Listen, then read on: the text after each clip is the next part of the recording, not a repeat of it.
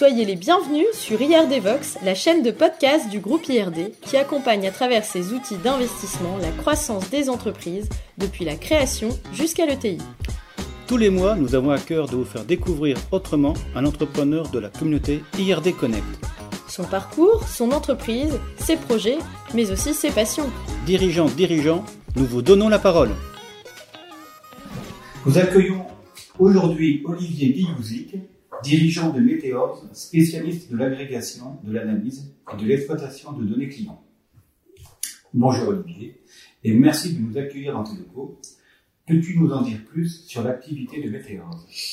Bonjour Juliette, bonjour Hervé. Euh, tout d'abord, l'activité euh, que nous euh, que nous que nous offrons, donc c'est d'abord une activité qui permet aux entreprises quelle que soit leur taille et leur secteur, de piloter de manière efficiente leurs données clients. Donc nous, on s'adresse aux entreprises, donc on fait du B2B, et euh, dans ce cadre-là, on permet aux entreprises d'un point de vue service comme d'un point de vue euh, plateforme, équipement informatique, euh, d'agréger, de piloter via des tableaux de bord notamment leurs données clients. Merci beaucoup et bonjour Olivier. Revenons un petit peu sur l'historique. Quel est ton parcours et qu'est-ce qui t'a amené à créer Meteors alors, euh, mon parcours, euh, tout d'abord, est, jalonné depuis 20 ans euh, d'un fil rouge qui est l'édition de logiciels, notamment, puisque j'ai commencé il y a 20 ans chez SAP. j'ai travaillé dans la relation client aussi, puisqu'il y a 15 ans, j'étais chez Carrefour pendant 3 ans en tant que chef de projet informatique sur la carte fidélité hyper.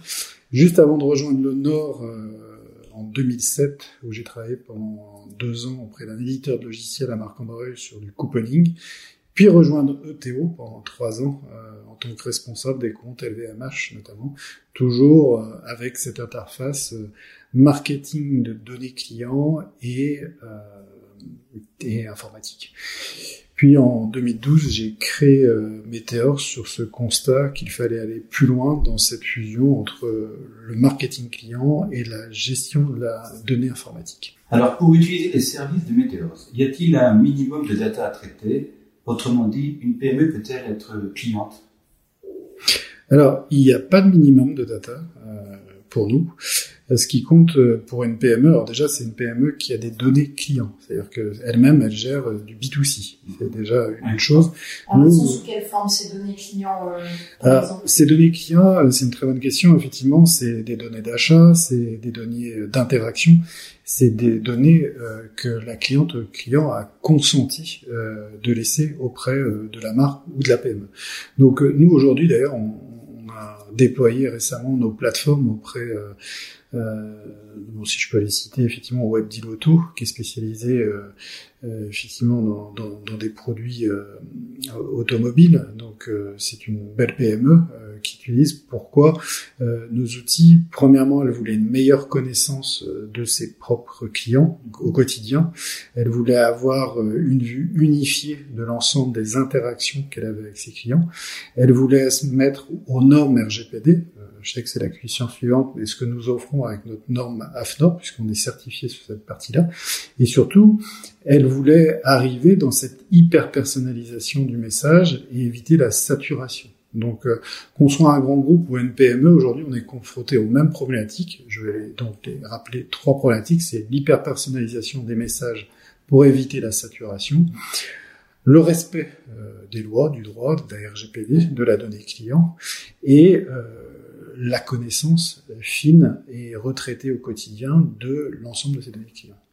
C'est ce que vous faites avec votre plateforme, du coup, pour euh, et donc vous avez à la fois de la prestation de service, de l'abonnement. Comment ça se passe? Oui, alors on a une offre euh, multiple aujourd'hui euh, qui est vraiment en trois pans. Euh, il y a un offre historique qui est lié à tout ce qui est service autour de la donnée. Donc là, on accompagne, là encore une fois, quel que soit le secteur, puisqu'on a accompagné le comité régional touristique des Hauts-de-France, parce que la donnée client, c'est aussi de la donnée touristique. On est vraiment agnostique sur la donnée personnelle. En fait. C'est ça le, sujet. D'ailleurs, on est en négociation avec des clubs de foot, de rugby, du caritatif et même euh, de, du média, parce que c'est la donnée personnelle. donc, donc on accompagne effectivement les entreprises dans la rédaction des cahiers des charges, le besoin, l'audit. Ça c'est notre cœur historique. On a une partie qui est un centre de service euh, qui est dans nos locaux avec des noms et des clients prestigieux euh, comme Clarence que l'on accompagne au niveau monde euh, sur ce sujet-là. Donc qu'est-ce qu'on fait exactement? Toute cette hyper personnalisation des messages au prisme de leurs outils que ce soit des outils euh, phares du marché, tel Adobe, Salesforce, etc. Euh, on fait des études ad hoc, donc on analyse les données pour donner euh, finalement une, une roadmap, une stratégie aux, marques, comment mieux encore discuter, mieux connaître leurs clients. On fait des tableaux de bord et on fait des formations puisqu'on est aussi, on est certifié centre de formation. Donc ça, c'est la partie. Alors avec l'IRD, justement, et Autonomie et Solidarité, qui nous accompagne depuis deux ans, on a pu faire, moi, ce qui était, euh, ce qui m'animait aussi au début, c'est passer aussi d'une société de service à une société d'abonnement. Donc depuis euh, 24 mois, c'est peu et c'est beaucoup, beaucoup à la fois, on a développé comme ça une suite logicielle sur la donnée client, donc euh, en mode SaaS, pour reprendre les terminologies euh, du marché, qui permettent dans un premier socle, ou pour reprendre un peu la métaphore des étoiles dans laquelle nous vivons, n'est-ce pas Météo, Voilà. Euh, c'est une fusée à trois étages. La première est essentielle, c'est une Customer Data Platform, donc c'est-à-dire qu'elle va venir agréger la donnée, quelle que soit la source, la normaliser, la rendre propre. Faut pas oublier que euh, selon Gartner, 73% des projets data et encore plus data clients sont des projets de retraitement et de normalisation de données. Mmh. Donc avant même de faire intervenir les data scientists, les data analystes, il faut déjà avoir une donnée épurée. Voilà, c'est pour ça qu'on fait souvent le lien avec l'or noir, euh, la partie d'extraction. Mmh. Cette première plateforme nous permet d'avoir une vue unifiée euh, des interactions avec les clients et euh, de répondre aux injonctions de la RGPD sur la traçabilité, l'anonymisation et la portabilité des données.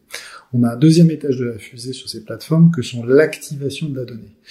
Je l'ai agrégée, elle est comment maintenant je vais l'activer, c'est-à-dire euh, être dans une correspondance, dans une relation mmh. par des emails hyper personnalisés, des messages, mais aussi on a un moteur de fidélité. Aujourd'hui, on est en train de déployer ce moteur de fidélité dans le monde pour une marque de luxe dont je ne peux pas dire le nom, mais en tout cas, euh, nous sommes en train de le déployer. Enfin, on a un troisième étage de fusée qui est la rentabilité des actions. Mmh.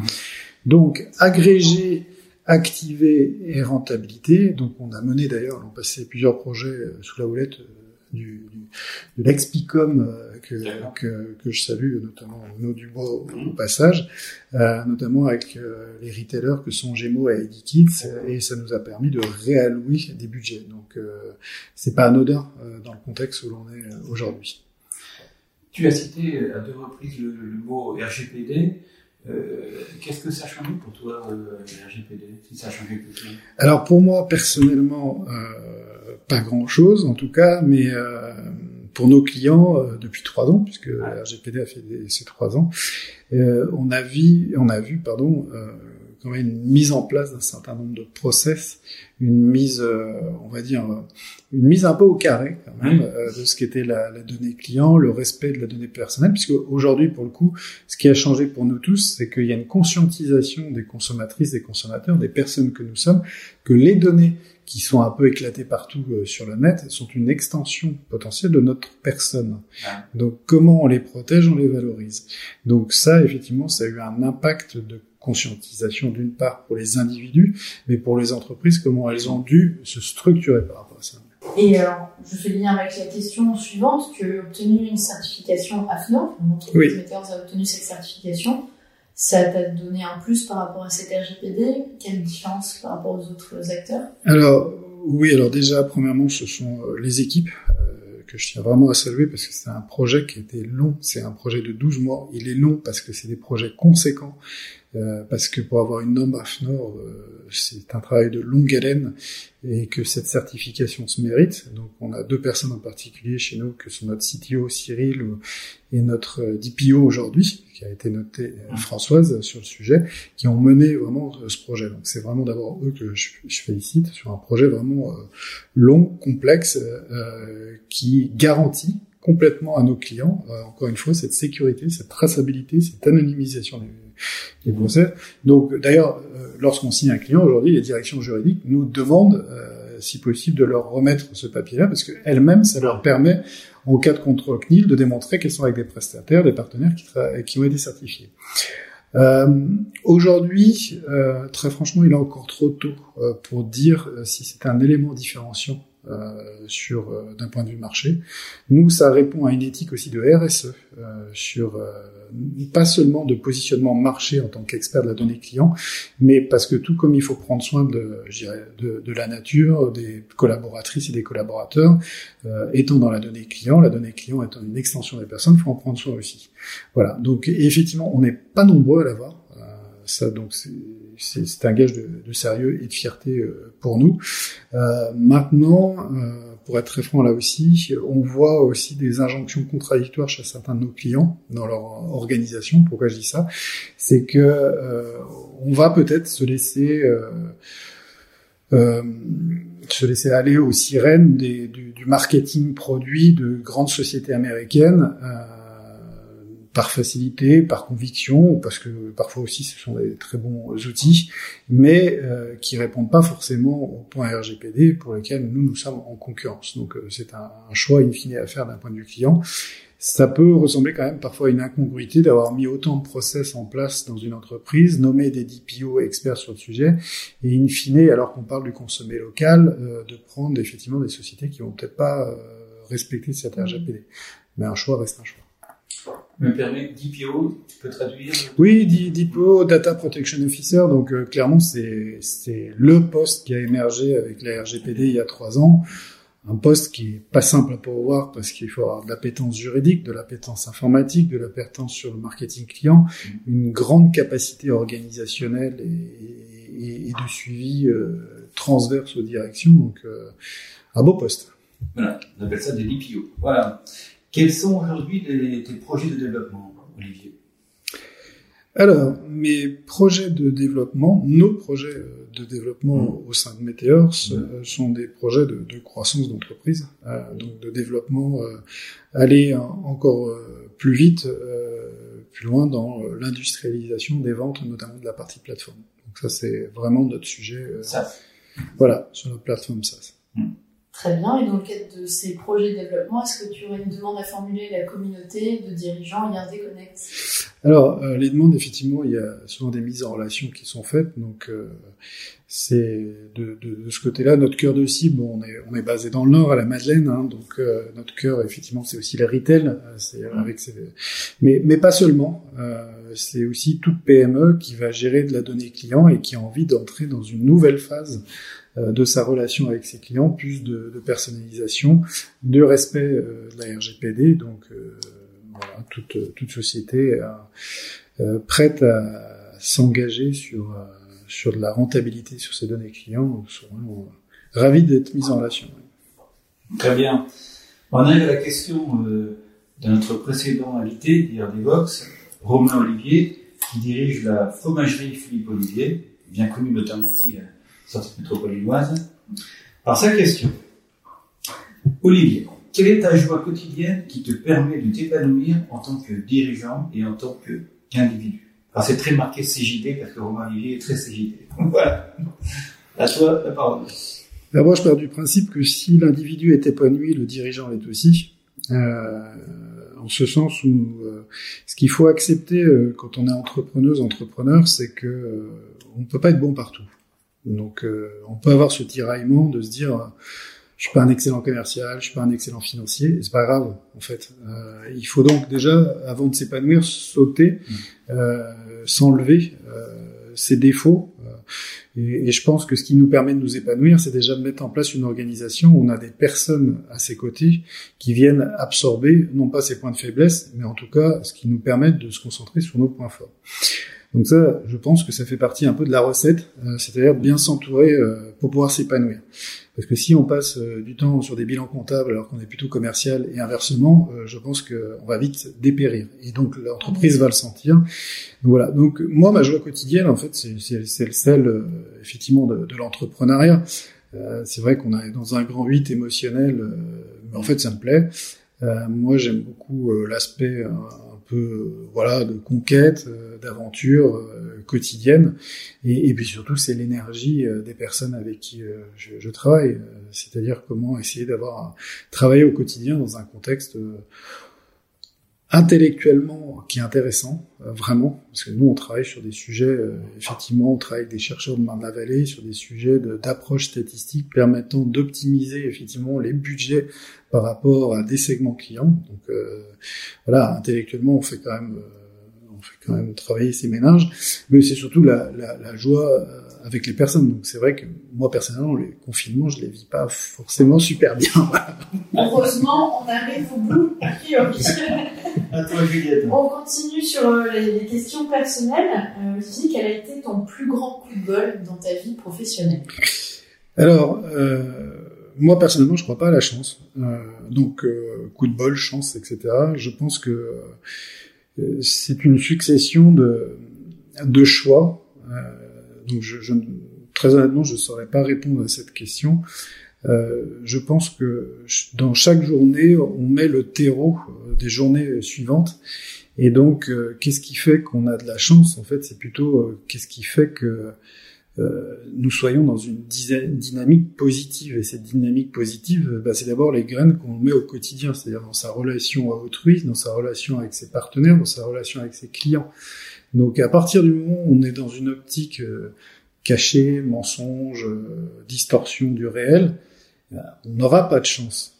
Donc on n'aura pas plutôt d'événements qui produisent euh, une rencontre, qui produisent euh, une dynamique positive.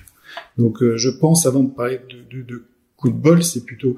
Il y a le, coup de bol ou la chance finalement, c'est le feu d'artifice, tout d'un coup, de l'ensemble de ces peut-être micro-actions positives que l'on a menées. Voilà. Très bien. Alors maintenant, partage-nous, si tu veux bien, un échec qui t'a permis au final de, progresser. Alors là aussi, je savais pas quoi répondre, mais en fait, en réfléchissant, j'ai trouvé. Euh, moi, je fais partie des entrepreneurs créateurs avec une casquette plutôt, pour faire simple, commerciale. Euh, en France, on dévalorise beaucoup le terme commercial, mais mais on a besoin de gens qui sont capables d'avoir du relationnel, de l'allant et, et, d'attirer. Euh, ce qui veut dire que je me suis entouré de bons gestionnaires. Et euh, un échec, euh, je dirais plutôt de passage euh, un peu secouant. Oui. turbulence. Voilà, turbulence. ça a été la deuxième année. Alors j'ai fait une très très bonne année, première année de Météors, et la deuxième a été vraiment catastrophique. Pourquoi? Parce qu'en fait, j'ai pas du tout géré le, les, les, tableaux de bord. Les, enfin, j'allais trop à l'intuition, j'allais trop et et en fait, j'ai mis mes, un peu comme un, enfant qui met ses mains sur une plaque euh, brûlante. Euh, ça m'a marqué. Euh, donc euh, aujourd'hui, je suis devenu beaucoup plus précautionneux sur la partie gestion financière. En fait. Et il a fallu passer. Est-ce que c'est un échec? Je sais pas. En tout cas, j'ai voilà une expérience, voilà très. Qui t'a marqué. Voilà, exactement. Merci. Olivier, quelle est la valeur la plus précieuse pour toi dans la vie? La liberté. Tout simplement. C'est vraiment, euh, avant même de parler d'indépendance, euh, la liberté, moi je respecte euh, toute personne, quelle que soit son origine sociale, sa confession religieuse, son, c'est, voilà. Après, il y a les libertés, la liberté d'action, mais l'entreprise, pour le coup, pour moi, est un lieu neutre et laïque aussi. donc, c'est comment on respecte aussi après dans ce républicain, j'y tiens, parce que pour le coup, moi, je suis vraiment républicain. Euh, mais euh, la liberté, euh, on sait, c'est dans la Constitution, s'arrête où celle des autres commence. Ouais. Et moi, c'est vraiment la valeur la plus précieuse pour moi. Et alors, pour rebondir sur un débat qu'on a eu précédemment dans l'interview, est-ce que tu as un rêve à réaliser? Alors oui, alors j'ai trouvé parce que finalement un rêve à réaliser, c'est pour moi c'est un projet qui est non advenu. Bon. Donc un projet non advenu, ça veut dire comment la, la, la, somme de mes envies et de mes désirs vont s'incarner. Donc, euh, si je devais aujourd'hui avoir un, un, un, rêve à réaliser, euh, là, je vais parler d'un point de vue un peu plus euh, perso. Euh, c'est euh, de m'ancrer encore un peu plus avec la nature. En fait, c'est vraiment un rapport à, la nature. Et on va continuer un petit peu. Ouais plus précisément Alors, plus, un petit peu plus, quoi. Oui, oui. breton, alors, raconte-nous. je suis à moitié breton, j'insiste sur le fait, parce que c'est vrai que mon patronyme laisse peu de doute euh, sur le sujet, puisqu'en plus ça veut dire petit goéland, donc en breton. voilà, donc euh, voilà, c'est-à-dire que euh, dans, dans mon cadre de vie quotidien, effectivement, euh, être dans un cadre peut-être moins urbain et plus, plus naturel. C'est vraiment ça. Peut-être proche de la mer, oui, très certainement même. Très beau rêve. Et on arrive à la dernière question, et là c'est toi qui la poser. Oui. Euh, une question pour notre prochain invité, Devox, Thomas Loridan, qui est dirigeant de Floracos, une société qui crée des bougies parfumées. Oui, alors j'ai une question qui est assez euh, assez simple et attenante au, nom euh, même de la de la société, euh, puisque quand on est créateur de bougies parfumées, en fait, on crée des mondes au quotidien, on crée des senteurs. Hein, c'est quand même, euh, c'est quand même un, le, un des points qu'on développe le, moins, l'odorat. Hein, ça peut être même des, aspects religieux, mais euh, d'où vient le nom Floracos et quelle en est sa genèse Pour moi, par rapport au produit, ce serait vraiment très intéressant de connaître ça. Très bien, et ben, la réponse lors de notre prochaine interview. Un grand merci. Merci à vous. Encore un grand merci. Au revoir et à bientôt sur IRD Box.